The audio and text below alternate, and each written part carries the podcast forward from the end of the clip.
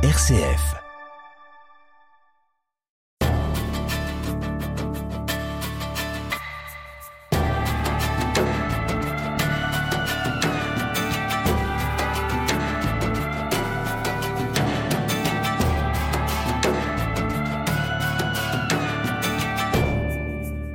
Il est agréable de vieillir.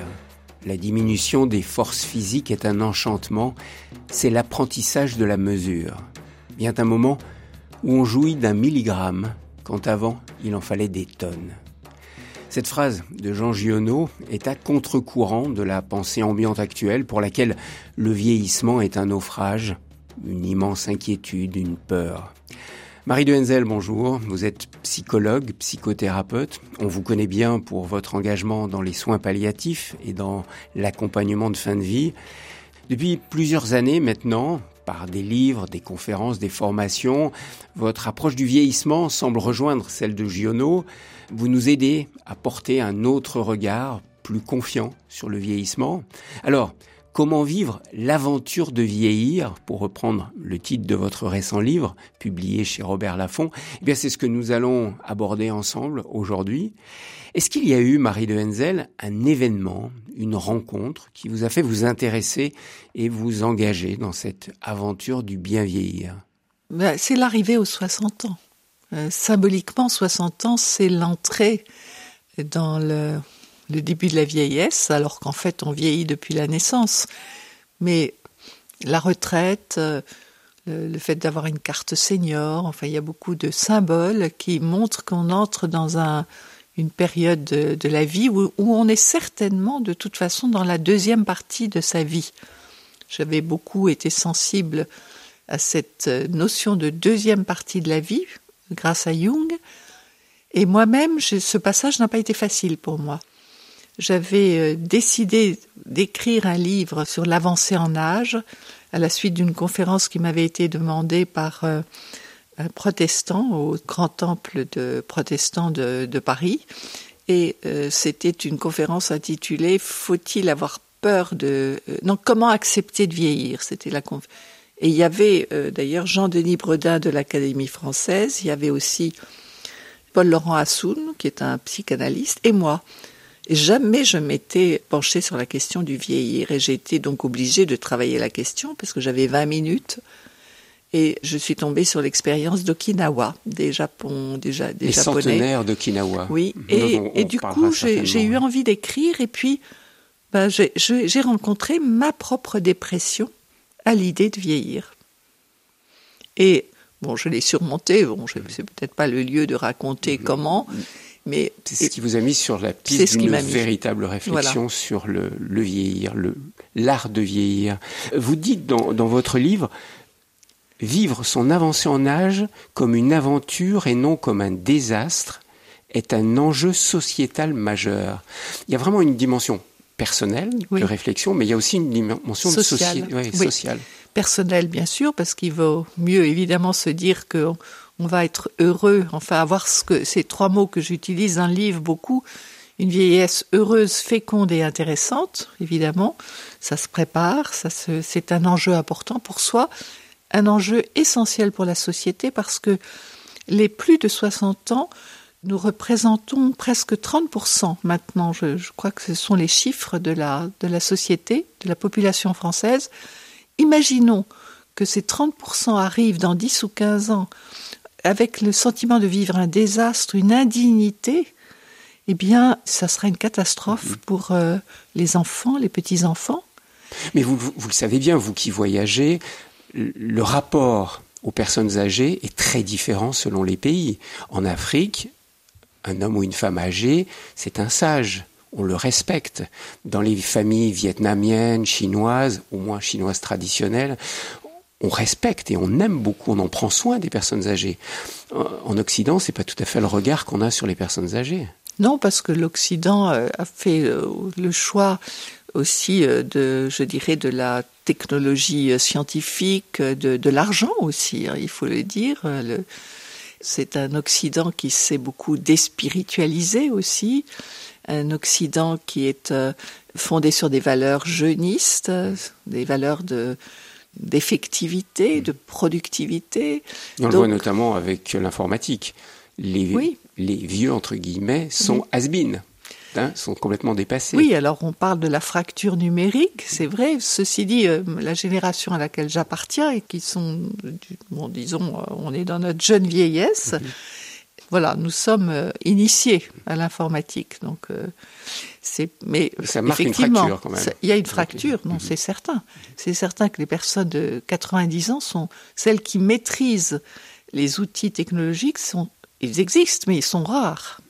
Alors, nous allons voir avec vous, Marie de Henzel, comment faire pour euh, bien vieillir, mais j'aimerais qu'on réfléchisse encore un instant d'une manière un peu générale sur choisir en société de, bien vieillir. Vous, vous dites dans votre livre, j'ai assisté à la naissance d'une vraie culture du bien vieillir en rencontrant des personnes qui ont décidé d'envisager leur vieillissement non pas comme un naufrage, mm. mais comme un privilège.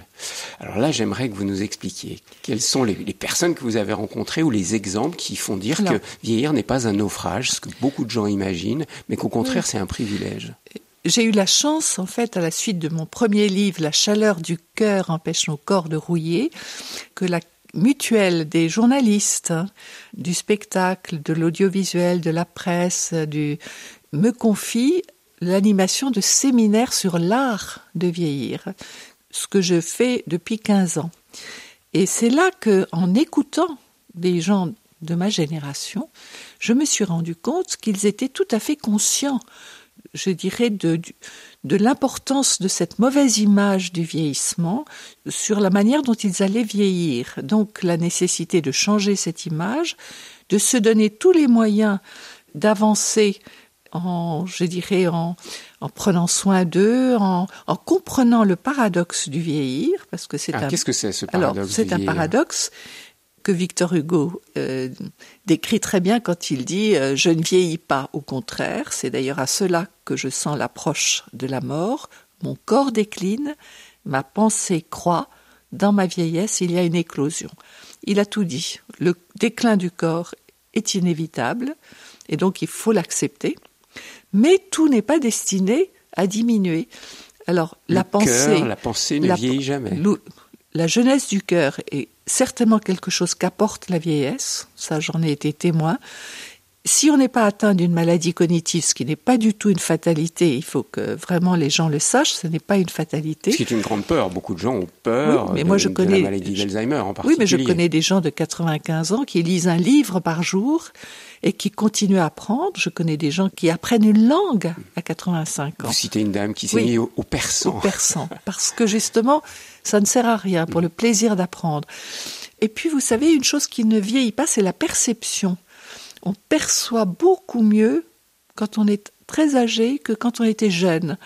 Il y a beaucoup de choses qui contribuent à cette perception plus aiguë. La lenteur, la disponibilité, le fait qu'on observe. On sent énormément euh, les choses et l'intuition grandit. Mais vraiment, il y a une, attention à ce qui est autour de soi qui est tout à fait remarquable et ça, on ne s'en rend pas compte finalement. Il faut que les gens eux-mêmes le disent, qu'ils vivent ça.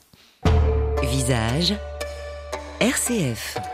Marie de Henzel, comment affronter les peurs de vieillir?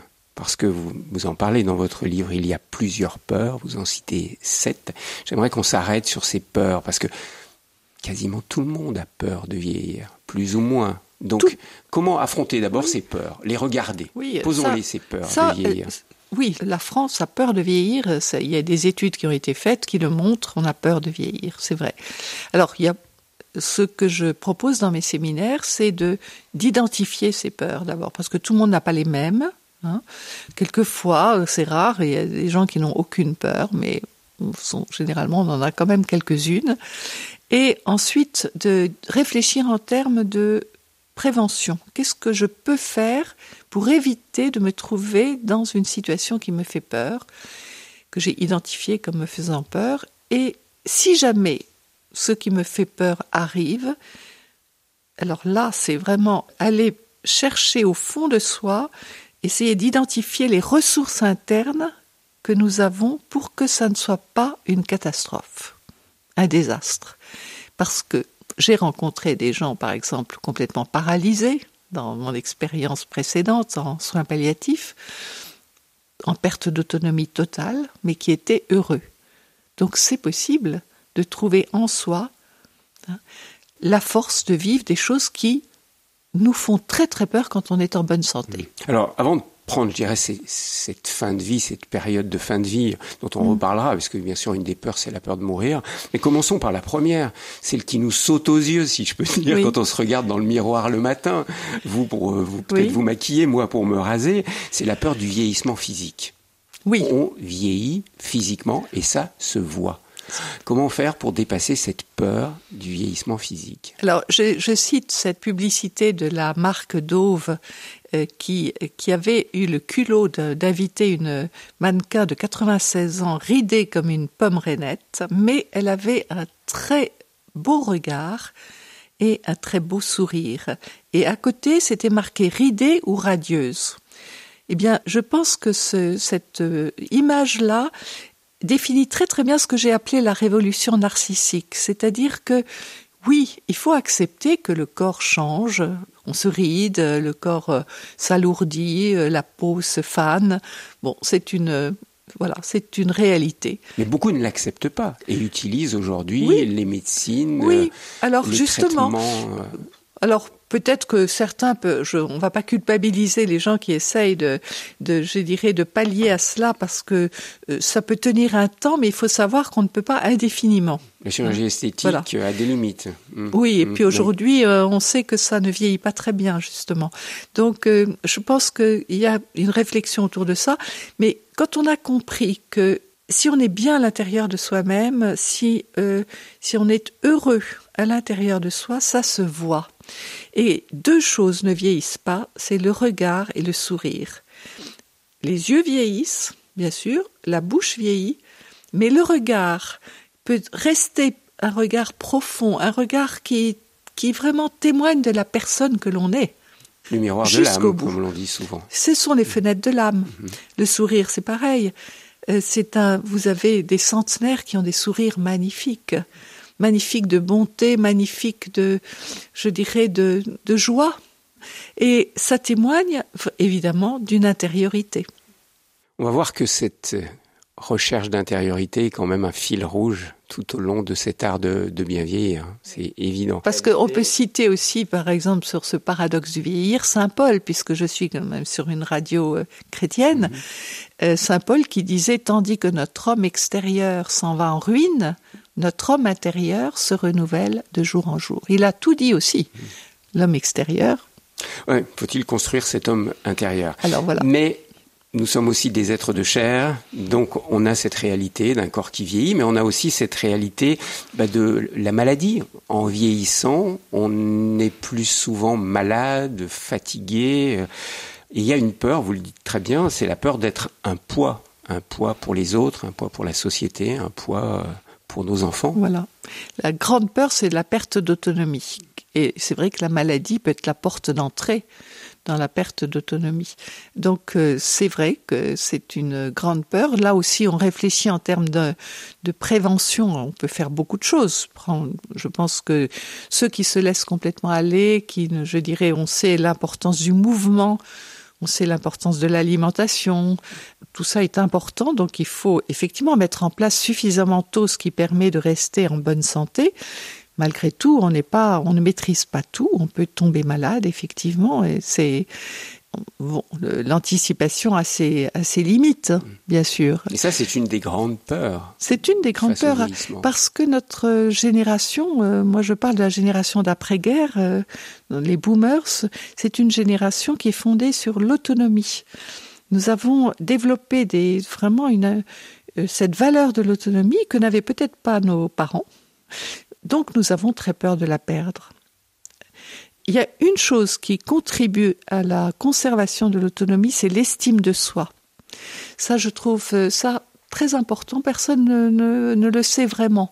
Mais tant qu'on garde l'estime de soi, on préserve, on a de grandes chances de préserver son autonomie physique, mais surtout psychique aussi. Voilà, de savoir euh, d'être conscient de la personne que l'on est, de ce des choix que l'on a envie de, de faire, des priorités. Je veux dire, c'est pour ça que c'est pas de l'orgueil ou du narcissisme. non, non, non, l'estime de soi, ben non, je, je, je dois respecter la personne que je suis. Bien sûr, c'est pas du narcissisme, c'est pas une adoration de soi, c'est j'ai une, une liberté intérieure, j'ai une autonomie intérieure, je sais ce qui est bon ou pas pour moi, je dois pouvoir justement le, le faire respecter aussi. Et l'estime de soi vient aussi du fait de d'avoir le sentiment de vivre des choses intéressantes en vieillissant. Et dans les groupes que j'ai animés, je me suis rendu compte que quand les gens du même âge, de la même génération, parlent de ce qu'ils vivent d'intéressant, eh bien, ils se font beaucoup de bien les uns les autres. Ils restaurent, ils se restaurent mutuellement leur estime d'eux-mêmes. Tant que je me dis, bah oui, mon corps vieillit, peut-être que je suis dans un fauteuil même, euh, je mais voilà, j'ai une pensée, j'ai une manière de voir les choses, j'ai une intériorité qui peut me rendre heureuse eh bien, euh, j'ai besoin de partager avec les autres et en le faisant, je, je retrouve l'estime de moi-même. Et ce n'est pas réservé, Marie de Henzel, à dire, une certaine élite intellectuelle ou financière parce que quand on a des toutes petites retraites, qu'on vieillit, notre vie n'est pas toujours des plus intéressantes et passionnantes. Donc est-ce que cet art de bien vieillir n'est pas réservé à des gens aisés? Non, alors vous voyez, je, viens de terminer une, un séminaire sur l'art de, de vieillir pour des journalistes et des artistes qui ont des petites retraites. Ils n'ont pas d'énormes moyens, mais ils sont heureux parce qu'ils restent créatifs. Ils se disent qu'ils ont encore quelque chose à apporter aux autres, à la société. Ils ont très bien identifié ce qui les rend heureux de, de lire de la poésie, de, je dire vraiment de, de communiquer avec les autres, la relation humaine est très importante. Donc euh, en fait, on voit bien, moi je vois ces personnes que j'ai vues hier n'ont pas des grosses retraites. Mais ils ont une richesse intellectuelle. Ils ont une richesse, voilà, intellectuelle, intérieure. Alors, vous avez aussi moi, j'ai sur euh, euh, sur l'île Dieu où j'ai une petite maison, j'ai euh, aussi des voisins qui n'ont pas forcément une richesse intellectuelle, mais ils ont ce rapport à la nature, ils ont une sorte de, de bon sens aussi, ils aiment chanter. je veux dire, on voit bien aussi qu'on n'est pas obligé d'avoir une richesse intellectuelle pour être heureux. Et je connais des gens très riches, très très malheureux. Ça, j'en connais mm. beaucoup. Donc, on ne peut pas dire que c'est l'argent qui fait la, le, bien vieillir. Je pense que c'est un état d'esprit.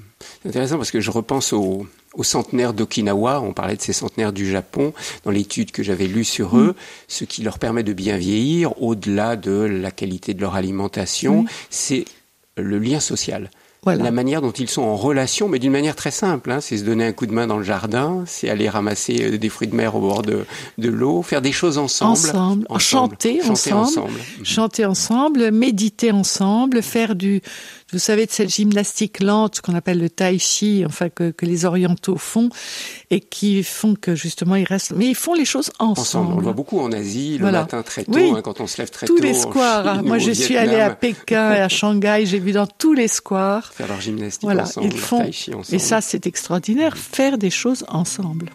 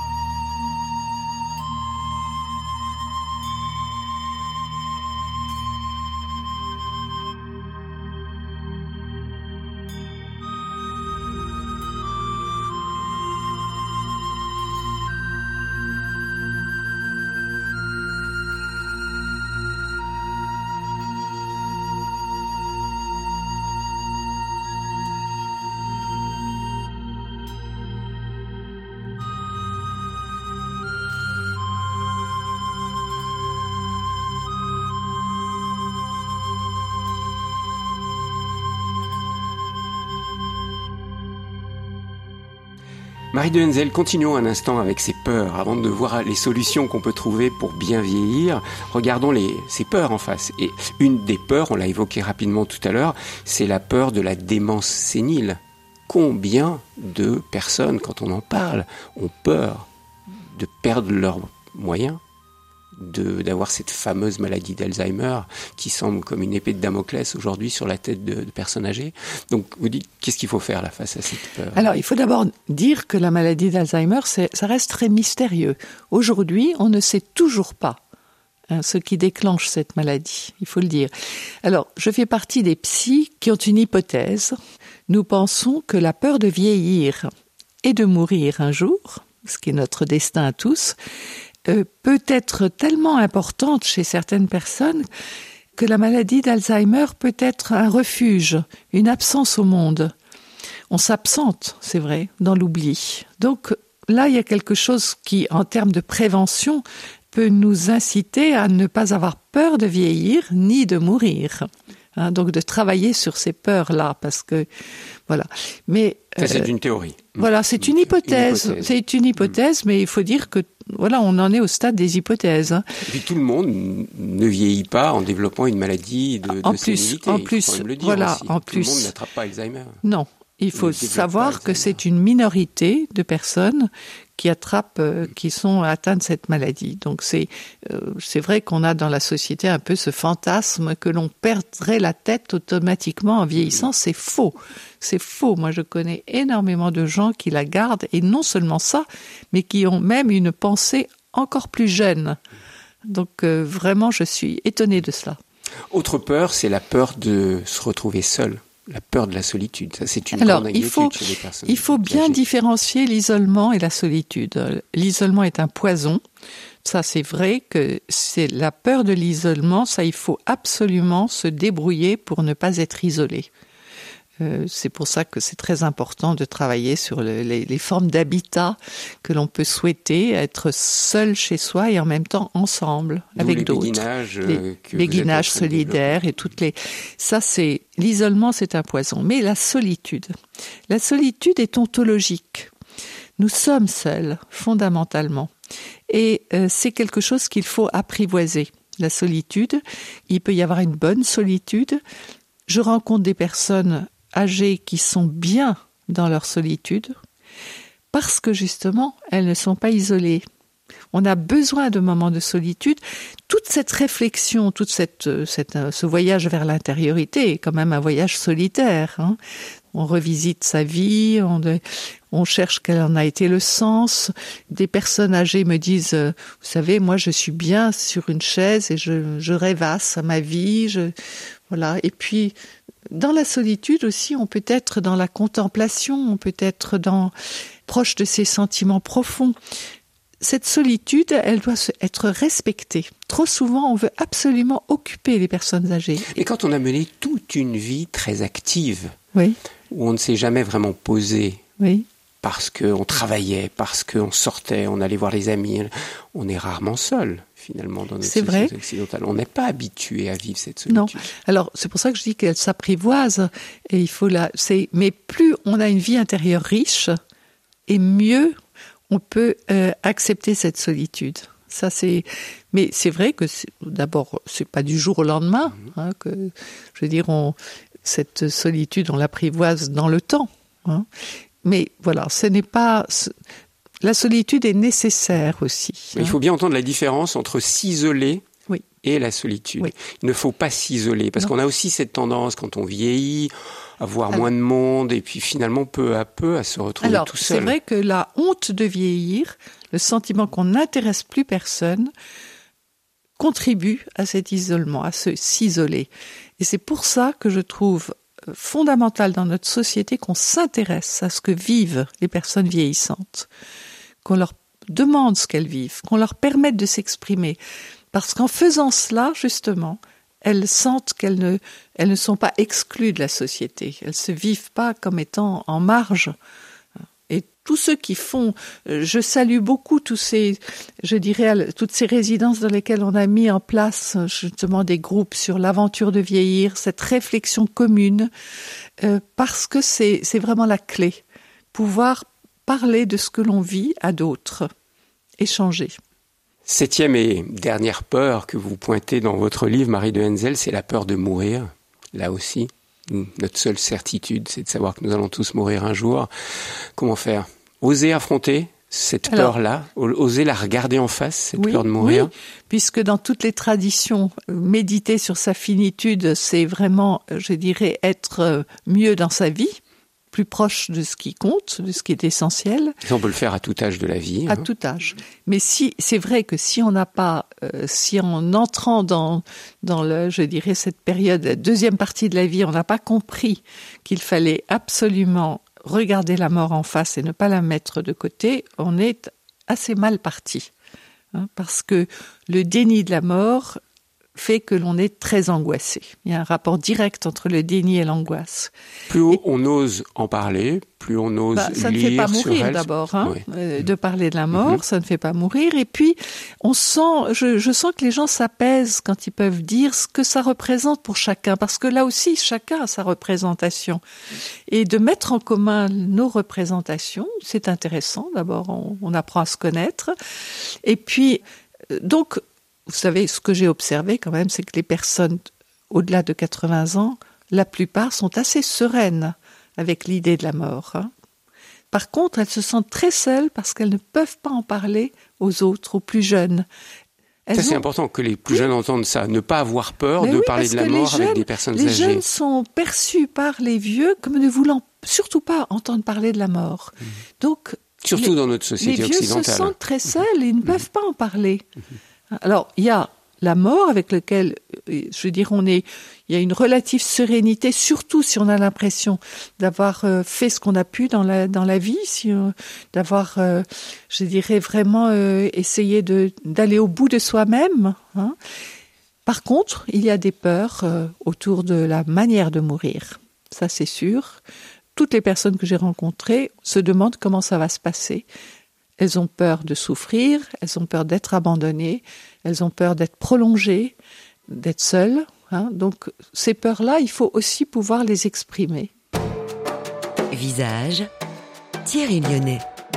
Alors, nous reviendrons, Marie de Henzel, sur les manières de vivre tout ce que nous avons vu face à ces, ces peurs. J'aimerais qu'on regarde maintenant ce que vous appelez cette aventure de vieillir et donc euh, moi ce que j'appelle l'art de bien vieillir. Comment bien vieillir finalement C'est un véritable enjeu pour un tiers de la population aujourd'hui. Alors une des pistes que vous ouvrez, c'est euh, faire alliance avec son corps. Donc on a dit d'un côté, on a un corps qui commence à décliner, à perdre ses muscles, à se flétrir, et en même temps vous dites il faut faire alliance avec notre corps. Alors comment faire? Quelles sont je D'abord il faut en prendre soin, bien sûr.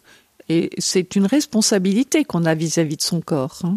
Prendre alors le, mouvement, l'alimentation, tout ça, il faut que chacun trouve ce qui convient à son corps. Ne pas hein, faire de mal à notre corps, c'est-à-dire arrêter de fumer, ne pas trop boire. Oui, alors il y a des choses, bien sûr, on sait que le tabac, l'alcool, euh, l'inertie aussi, ne, pas bouger, je veux dire, les gens sédentaires ne font pas de bien à leur corps. Et le mouvement est très important marcher. Par exemple, marcher, c'est très important. Mais attends, faire alliance avec son corps, quand on a été sportif, par exemple, toute sa vie, et qu'on vieillit, et que l'on voit qu'on ne peut plus faire du sport qu'on a toujours fait. Hein, je pense à ceux qui aiment le foot, par exemple. Oui, les sports violents, les sports tennis. Euh, oui, voilà, ça, ah. ça, il faut y renoncer, mais ça ne veut pas dire qu'on renonce au mouvement. Donc, il faut trouver des formes alors, plus par exemple, pour faire du sport. En Chine, justement, en Orient, ils ont bien compris ça, puisqu'ils font de la gymnastique douce, euh, du tai chi. Donc, il faut trouver quelque chose qui ne fait pas de mal au corps, bien sûr. Hein. Et c'est pas facile, ça, d'accepter de ralentir ou voire même d'arrêter un sport qu'on a aimé. C'est pas facile. Ça fait partie des deuils, bien sûr. Il y a des deuils à faire en vieillissant, bien sûr. Mais il faut absolument je mettre cette énergie dans, dans une autre façon de, de, prendre soin de son corps. Et euh, la marche, euh, bah, le jardinage, la nage sont des choses qu'on peut faire. le vélo. Très, très, hein. On a vu un cycliste jusqu'à 103 ans. Mm. oui, bien sûr, mais ce qu'il faut, c'est la régularité. Alors moi, je préconise aussi qu'il faut se construire un petit rituel de mise en forme le matin, euh, un quart d'heure d'étirement, de, je veux dire, qui permet justement de, voilà, d'entrer dans la journée en ayant pris soin de son corps. Tous les jours, tous les matins. Parce que c'est la régularité qui est importante. faire deux heures de, de sport euh, ou euh, de, de, de cardio training ou de bon euh, par semaine, c'est c'est pas suffisant. Il faut faire un peu tous les jours. Et, d'ailleurs, euh, les du- médecins disent qu'il faut 30 minutes d'une activité intense, mais ça peut être une marche active. Hein, ça peut être euh, bon, nager, si on a la chance de pouvoir nager euh, tous les jours. Ça peut être euh, faire un peu de, de voilà de, de gymnastique chez soi, mais il faut qu'il y ait une intensité. Il faut, ça peut être monter des escaliers, les descendre. Euh, Moi, j'habite au quatrième sans ascenseur, alors je peux vous dire que ça me, je veux dire, me- en forme. bah, je bon sens bien que mon cœur bat, bat plus vite et c'est bon. Mhm. On il peut le faire besoin- même si on a un Il a ascenseur. besoin de ça. Ben voilà. Marcher, marcher, bouger dans son corps. Mais c'est bouger aussi dans sa tête. Hein. Vous dites euh, faire alliance avec son corps, c'est stimuler ses neurones. Alors pas parce voilà, le on cerveau ne a doit plus travailler horreur intellectuellement. de la routine. Il faut, moi je dis, il faut introduire un petit changement dans sa vie tous les jours. Aller dans un endroit dans lequel on n'est jamais allé, changer de trottoir, aller changer de terrasse de café, faire quelque chose, introduire le, le cerveau adore le changement parce que ça l'oblige en fait à s'adapter et on sait maintenant, alors quelque chose qu'on ne savait pas même il y a dix ans, c'est que nos neurones se reconstituent, reconstituent des connexions. Pour ça, il faut le stimuler par le changement, par euh, le voyage, par exemple, est une, euh, une activité extraordinaire pour le cerveau. Ah, pourquoi? Parce que tous les jours, on voit quelque chose de différent.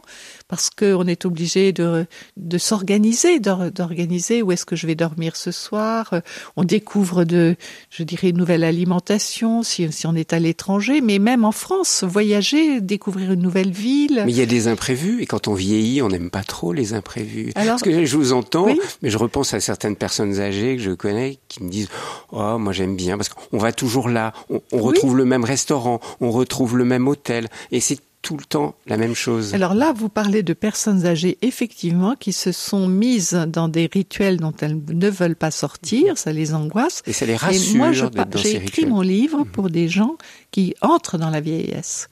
Et si, à 60 ans, on a compris que si on est, on s'assoit toujours à la même table, si on fait toujours la même chose toute la journée, on, effectivement, ça va être très difficile d'introduire du changement. Donc, il faut le faire suffisamment jeune. On ne peut malheureusement pas changer la manière de vivre de personnes de 90 ans qui se sont installées effectivement dans une routine euh, qui les sécurise aussi. Oui, mais vous avez des personnes qui ont 80 ans et qui voyagent encore, ou Ah qui ont oui. 90 ans, Oui. qui continuent à Mais bien voyager. sûr, mais bien Je sûr. pense à Alexandra Davidney, la Oui, 100 ans, qui voulait déjà qu'on renouvelle son passeport pour Voilà. repartir. Ben, ce sont des modèles, effectivement, qui s'intéressent aussi aux autres. Vous voyez, ça, ça, ça fait partie aussi de cette nouveauté. Quand je rencontre quelqu'un de nouveau, et puis je me dis, le soir, je suis jamais la même que le matin, parce que j'ai fait toutes sortes de rencontres. J'ai peut-être vu des choses que j'avais pas vues la veille. J'ai, voilà, c'est important. Le cerveau adore cela. Faire alliance avec son corps, Marie de Henzel, c'est aussi bien sûr parler de sexualité. Oui. Et on n'est jamais très à l'aise de parler de sexualité de personnes âgées, voire même de l'imaginer. Donc vous, qu'est-ce que vous proposez pour qu'on change son regard sur la sexualité? Mais il faut savoir que d'abord, euh, c'est vrai que la sexualité, il y a peu de personnes qui continuent à en avoir en vieillissant. Bon, c'est une réalité. Il y a beaucoup de personnes pour qui ben, ça fait partie de, du voilà du passé. Ils tournent la page. Ils n'en sont pas malheureux d'ailleurs hein, aussi parce que au fond, c'est la libido. Enfin, je veux dire, l'énergie sexuelle, elle peut se mettre ailleurs. hein. donc ça, il faut déjà le dire. Donc c'est pas une fatalité, c'est pas une Non. maladie de ne plus avoir Absolument de désir pas. sexuel en vieillissant. par contre, vous avez des personnes, je dirais des personnes qui, ont, qui sont désirantes, amoureuses, qui ont toujours été, qui continuent à l'être en vieillissant. Et là, le problème, c'est de les respecter. Parce qu'effectivement, dans toutes les résidences où je suis allée de gens qui ont entre 80 et 100 ans, des couples se forment. Pas beaucoup. Sur 100 personnes, il y a peut-être un ou deux couples qui se forment. Mais quand même. Et c'est le regard des autres qu'il faut absolument changer parce que on a la, sex- la sexualité des, des, des personnes vieillissantes et, et elle est moquée, elle est euh, dévaluée. Donc je crois que là il y a quelque chose qu'il faut changer parce que ben voilà c'est ch- chacun euh, puisque le cœur ne vieillit pas, eh bien pour certaines personnes cette expression de l'amour, de la peu peut être charnelle, et ça doit se respecter. Et puis accepter que la sexualité va changer avec le temps. Elle change. On n'est plus forcément dans des postures du Kama Sutra euh, assez extraordinaires, mais on, on- on s'oriente de plus en plus vers une certaine tendresse, comme vous dites. Voilà.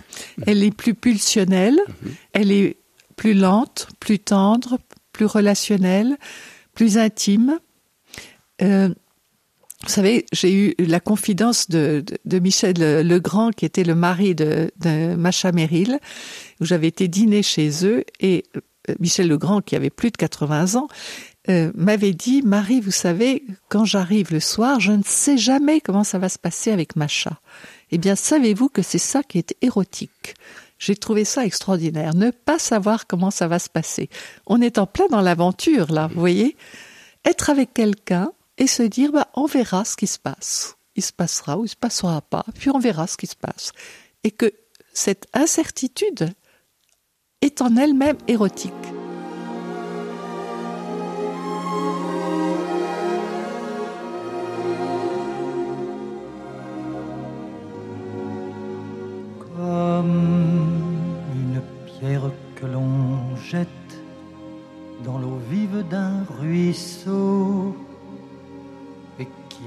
Derrière elle des milliers de ronds dans l'eau, comme un manège de lune avec ses chevaux d'étoiles, comme un anneau de Saturne, un ballon de carnaval comme le chemin de ronde que font sans cesse les heures.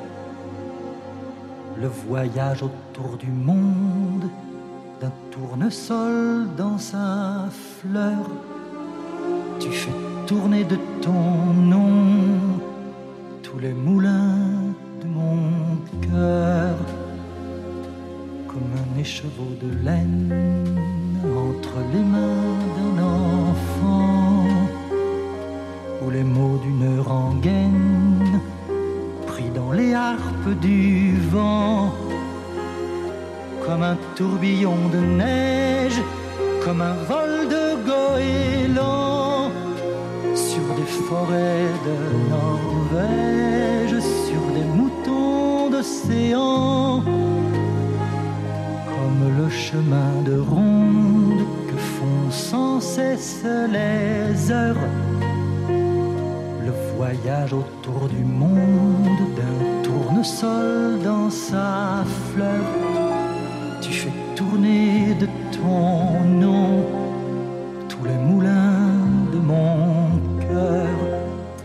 Marie de Henzel, nous poursuivons sur RCF cet échange autour de l'aventure de vieillir, euh, suite au, livre que vous venez de publier chez Robert Laffont, pour nous aider à, à, réfléchir, à vivre cette nouvelle étape de vie qui est le vieillissement, qui commence vers 60 ans et puis qui va jusqu'à jusqu'à notre mort. Vous parlez quand même beaucoup aussi dans ce livre, et nous l'avons vu au début de cet entretien, sur l'importance de ben, finalement de trouver la paix du cœur et de trouver la paix de l'esprit euh, en soi-même dans une véritable intériorité. C'est ça le grand défi aussi du vieillissement, oui. développer oui. l'intériorité. Oui, et ça recouvre beaucoup de choses évidemment, l'intériorité, mais effectivement être en paix avec soi-même, avec les autres, ça fait partie de cette intériorité, tout ce travail de voilà de d'apaisement.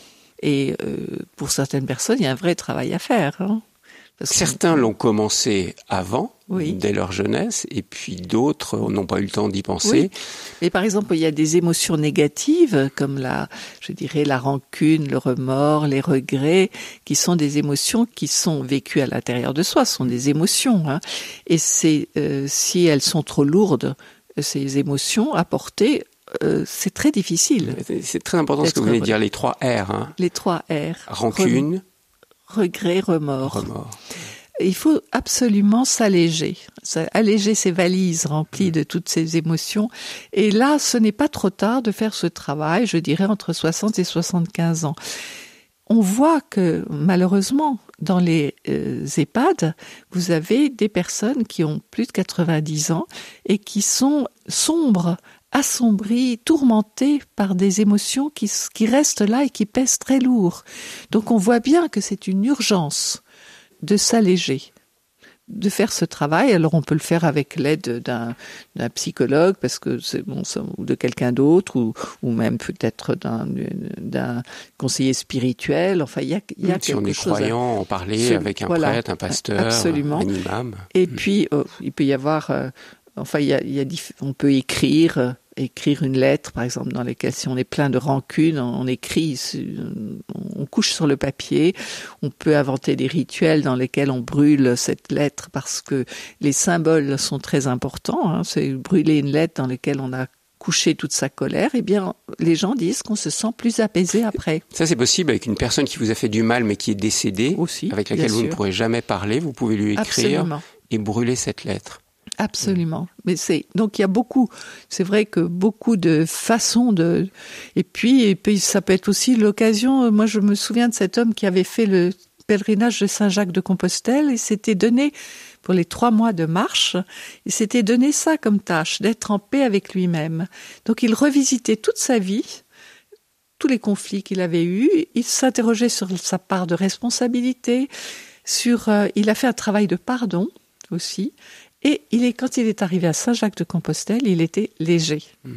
Ça, c'est très beau, cette Oui. possibilité, Oui. si on en a encore la force physique, quand on est à la retraite, Oui. de partir faire une grande marche, comme ça, un grand pèlerinage, pour faire le point sur sa vie. Moi, J'avais rencontré sur le chemin de Saint-Jacques-de-Compostelle un homme qui, à la retraite, est parti aussi. Mm. Et lui, c'était pour rendre grâce, pour remercier. Remercier de la vie qu'il avait eue avec son épouse, avec ses enfants. Et euh, il voulait juste rendre Oui. grâce. D'ailleurs, c'est un, la gratitude. On le sait maintenant, les neurosciences ont fait des, une étude sur l'effet de la gratitude. On sait que quelqu'un qui, par exemple, tous les soirs remercie pour tous les motifs de gratitude de la journée est quelqu'un qui se fait du bien, non seulement à son esprit, mais à son corps. Les études des neurosciences l'ont montré. Donc, euh, le fait d'être constamment dans des, dans des émotions négatives fait non seulement du mal à l'esprit, mais du mal au corps. Tout est Parce lié, que le en corps fait. et l'esprit Mm. sont liés. Vous dites qu'il est bon d'identifier un lieu sûr. J'ai bien aimé cette expression-là, le, le lieu sûr. Vous pouvez nous expliquer ça?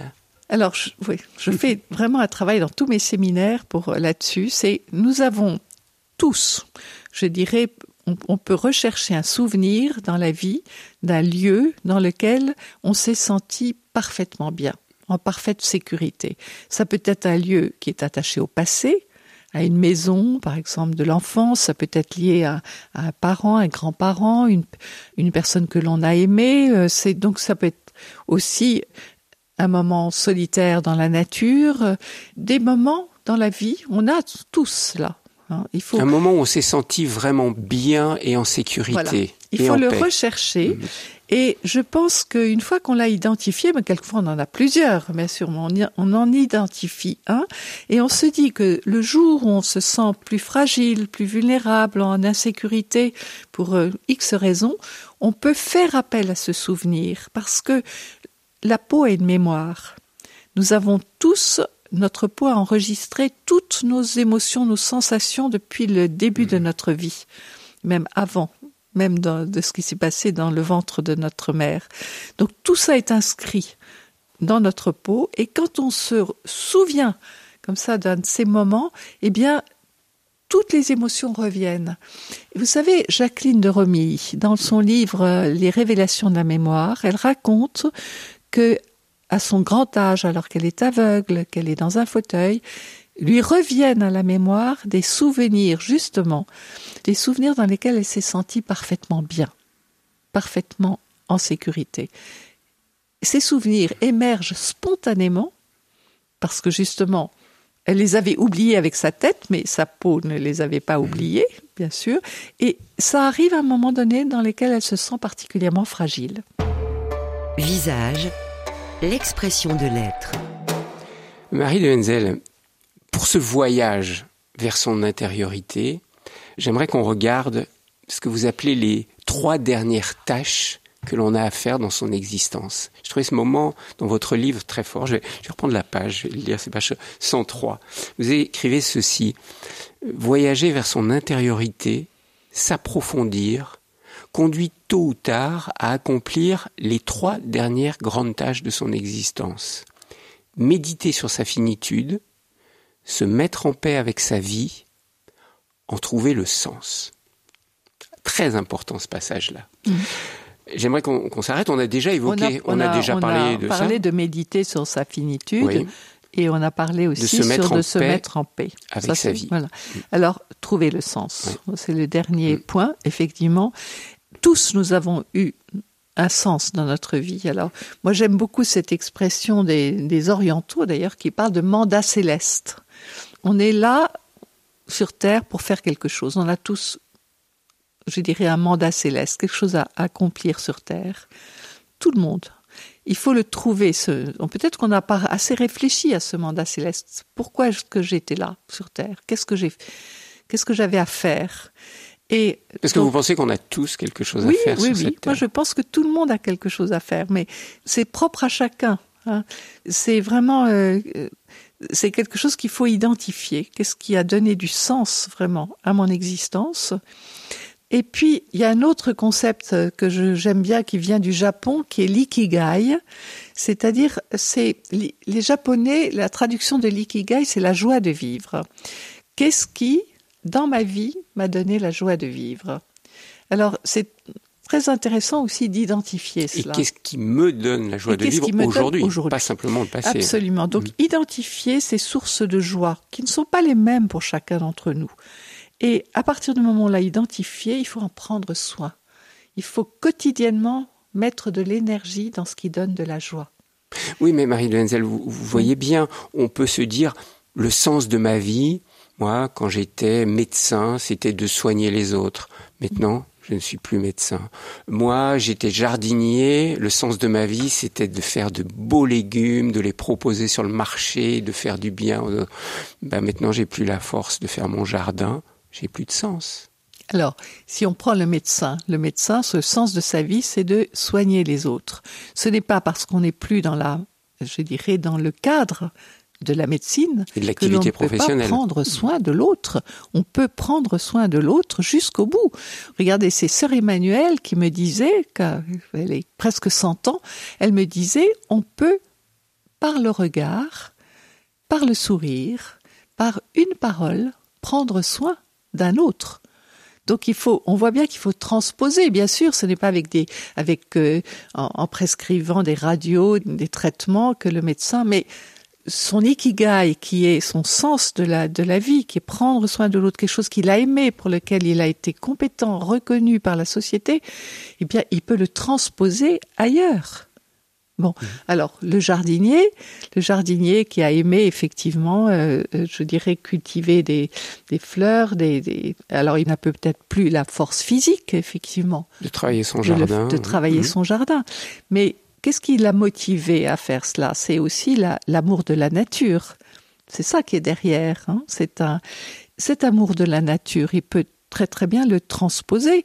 C'est un jardinier peut, même s'il ne peut plus physiquement faire les choses, il peut donner des conseils, toujours. Il peut accompagner quelqu'un qui va le faire, mais et donc il peut éprouver une jouissance aussi à voir. On peut même âgé aller voir, je dirais, les, fleurs sortir, les, les, les légumes pousser. Bien sûr, on ne peut plus physiquement le faire, mais il s'agit de transposer ce qui a été la joie Hein si je vous entends bien, Marie de Henzel, c'est de savoir passer du faire à l'être. Oui. C'est ça finalement. On est beaucoup dans le faire quand on est dans cette première partie de vie. Quand on est dans cette deuxième partie, du vieillissement, il y a beaucoup de choses qu'on ne peut plus faire. Et vous voyez, on parlait du prendre soin de l'autre. La seule présence, une bonne présence, une personne âgée qui est dans une vraiment une bonne présence apaisée, elle fait beaucoup de bien à son entourage. Donc, l'être, la le rôle des grands-parents, hein, tout le rôle des grands-parents. L'écoute. Ben oui, bien sûr. Qui savent écouter, qui ont le temps d'écouter leurs petits-enfants, par exemple. Oui. Mm. C'est un rapport au temps aussi qui est différent, je pense, dans l'art de bien vieillir. Absolument. Parce que ce qui, il faut, on, ne possède que le présent. Hein, bien sûr. Donc, c'est vraiment vivre au présent. Et c'est très important cela, de valoriser le présent. Et je vois bien que des personnes qui sont heureuses en avançant en âge, sont des personnes qui de plus en plus sont parfaitement présentes. Hein, c'est la seule chose qui nous appartient, c'est ce moment présent que nous vivons. Mmh. Même si d'ailleurs, c'est nous qui appartenons à ce présent. Et les philosophes disent que c'est ça l'éternité, mmh. hein, que c'est rien ne peut faire qu'un moment que l'on vit pleinement euh, ait existé. Donc, euh, et je vais mmh. vous dire, je suis frappée de ce, là encore, j'ai souvent ce, je, je, regarde vraiment autour de moi les personnes de plus de 90 ans que je trouve rayonnantes et radieuses, elles vivent le présent elles ne s'encombrent pas d'un passé qui, euh, que finalement avec lequel elles sont en paix. Voilà. Elles ne pensent pas à l'avenir parce que je dirais d'abord, c'est une inconnue. Hein. Hum. Euh, Et ça donne une grande liberté, ça, non? Parce qu'on n'est plus dans ce qu'on vit dans la première partie de sa vie, ce besoin de reconnaissance professionnelle, intellectuelle. On est quand on, vient. on, voilà. on est. Et c'est pour ça que euh, un autre paradoxe qui était que je cite aussi dans le livre et que j'aime beaucoup cette femme de 95 ans qui dit euh, que la vieillesse est une inconnue, que tout se délite, mais en même temps s'ouvre un espace de grâce. Ben, c'est ça. Je crois que quand on a fait tout ce chemin aussi, hein, cet espace de grâce qu'on explore et que voilà qu'on peut explorer justement parce qu'on est très vieux et parce que l'on est obligé de ralentir. Parce que c'est un mot qu'on n'a pas trop prononcé jusqu'à maintenant, c'est le mot de ralentir. On est dans une société hyper rapide hein, aujourd'hui. Euh, et ralentir quand on devient vieux, c'est une valeur. Hmm. La lenteur est une valeur. La lenteur qui permet de savourer les choses aussi. Je me souviens très bien de notre rencontre il y a quelques années. Vous m'aviez parlé de ce vieux monsieur qui aimait faire de la montagne. Oui. Vous voulez me rappeler cette ah histoire Ah oui, sur, ce chemin qu'il faisait depuis 50 euh, ans et qu'il évidemment faisait très différemment à son âge que lorsqu'il était jeune où il ne voyait même pas les fleurs sur les bas-côtés. Là, il s'arrête très souvent parce qu'il marche à son rythme. Hein. Il s'arrête et il, il, écoute les bruits dans le lointain, euh, les cascades, je dirais les cloches des vaches. Il, est, il sent les odeurs, ce qui faisait absolument pas attention à ça. Lui regardait sa montre pour arriver le plus vite, au sommet. Possible, pour en hmm. faire un, un, fait 700 mètres de dénivelé un événement en deux sportif, heures. voilà, une sorte de challenge. Et puis là aussi l'émerveillement et la gratitude pour le fait d'être encore en vie, de pouvoir voir cette beauté. C'est là aussi, hein, je, là on voit que c'est une expérience contemplative tout à fait naturelle qui vient avec l'âge. Mais finalement, Marie de Henzel, est-ce que vieillir n'est pas finalement un, un, chemin de sagesse, un chemin en quête de sagesse? Alors, la sagesse, on en parle aussi avec les, les, personnes. Il y a des personnes qui disent non, moi je suis je suis pas si sage que ça. Hein. Mm. Donc aussi, je suis voilà, je fais aussi quelquefois des choses qui peuvent paraître euh, aux enfants euh, complètement. Euh, oui, mais je vous pose cette question parce que je disais le décalage entre l'Afrique et l'Occident, par exemple. Chez beaucoup d'Africains, un vieux, comme on dit, avec respect, c'est un sage. Oui, on dit que quand un vieux meurt, c'est une bibliothèque, qui brûle. Oui. Mado Ampateba, oui. oui. Et en même temps, en Occident, un vieux, c'est bah, il est pas très, il, râle, il est pas très sage, euh, ça, il, fait pas envie. Enfin, vous voyez l'image, toutes les images négatives qu'on peut avoir sur les personnes âgées. Et vous, je vous écoute là depuis bientôt 50 oui, mais minutes. parce qu'il faut construire une autre image. Il faut construire une autre image et on la construit si soi-même on se construit aussi se vieillir. Parce que ça va pas de soi, on le voit bien. Hein, parce que euh, on peut. C'est pas naturel de bien vieillir. Mais non, si on se laisse aller, je pense que la pente de dégringolade du désastre, elle est, c'est, la plus facile, bien sûr. Ça demande un travail. Moi, je me souviens de personnes qui m'ont dit, moi, madame, c'est tous les matins que je décide de faire de ma journée une journée heureuse intéressante. Choisir, de bien vieillir. Hmm. C'est un travail, ça demande un effort aussi. Voir le verre à moitié plein plutôt qu'à moitié vide, c'est aussi une décision. Hmm. Hein? S'émerveiller. Oui. Hein, savoir bah, s'émerveiller. Oui, savoir s'émerveiller, chercher justement motif de gratitude dans sa journée. Euh, cette euh, voilà, c'est une disposition qui qui peut-être est plus naturelle chez certains que d'autres, parce qu'on n'est pas tous égaux euh, psychologiquement aussi, c'est vrai. Pour certains, ça va demander plus d'efforts, mais c'est pour ça que que je, la conscience, cette conscience d'un vieillir heureux, il faut absolument la l'avoir tôt et mettre en place justement ces pistes que je donne. Hein. Ne pas attendre 80, 90 bah, ans, mais dès, dès Malheureusement, c'est un peu tard si on n'a mmh. pas, voilà, parce mmh. que entre 60 et, moi je dis entre 60 et 75, c'est un âge béni pour pouvoir mettre en place tout ça. Mmh. Libérer aussi la tendresse. J'ai bien aimé ça. Vieillir, c'est ça, libérer alors c'est intéressant, ce, nous avons travaillé ça avec Philippe Guton, Effectivement, parce que dans toute une période de la vie, on est dans la tendresse qui est là au fond de nous. Hein. C'est une, émotion qui, accompagne toute la vie, mais elle est souvent euh, mise euh, dans les placards, elle est refoulée, parce que la vie est dure, qu'on est obligé de se battre, de prouver qui on est. On est dans un combat en fait, qui fait, on est dans un désir d'emprise aussi. Hein. c'est intéressant ce terme d'emprise. Mm-hmm. Il y a Mylène Farmer qui vient de sortir, que j'ai connue euh, il y a quelques années et qui euh, vient de, de dire à quel point elle soutenait les soins palliatifs. Mylène Farmer vient de sortir hein, sur l'emprise, justement. Il y a toute une période de la vie où on est là-dedans. Et puis, en vieillissant, ben, on explore la déprise. On n'a plus les, rapports humains, les rapports à l'autre ne sont plus gouvernés par le désir d'avoir le pouvoir sur l'autre. Ça n'intéresse plus. Ce qui nous intéresse dans la rencontre humaine, c'est justement, je dirais, le plaisir de la rencontre. Et c'est là qu'on voit que la tendresse se faufile pour émerger et elle imprègne beaucoup les relations des personnes âgées qui sont en paix avec elles-mêmes et qui ont fait aussi tout ce travail que nous venons d'évoquer.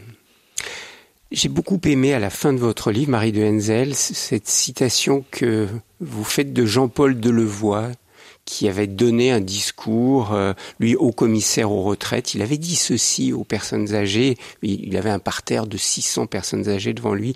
Il leur avait dit, votre rôle dans la société tient à ce que vous transmettez. Or, vous explorez les contre-valeurs de la société. Ce sont ces valeurs-là auxquelles notre modernité n'attache pas d'importance que vous devez défendre, parce que vous les vivez, et notre monde en a besoin. Il les a énumérées. La fragilité dans un monde qui valorise la force, la lenteur dans un monde qui valorise la vitesse, la disponibilité dans un monde qui valorise la suroccupation, le plaisir de la rencontre dans un monde où les rapports humains sont régis par le pouvoir sur les êtres et les choses, le temps libre dans un monde où le temps est contraint, la douceur, la bienveillance, la confiance en soi dans un monde si dur, et enfin l'être dans un monde qui valorise le faire il a synthétisé tout ce que nous venons d'évoquer. Merci de l'avoir mis euh, en fin de, de votre ouvrage, Marie de Henzel, et puis merci d'être venu nous partager cette aventure de vieillir, je dirais cette aventure de, de bien vieillir. Je renvoie à votre livre, L'aventure de vieillir, que vous avez publié aux éditions Robert Laffont. Merci et merci, merci pour votre sourire. Merci Thierry, merci. Visage une émission proposée par Thierry Lyonnais, réalisation technique Philippe Faure.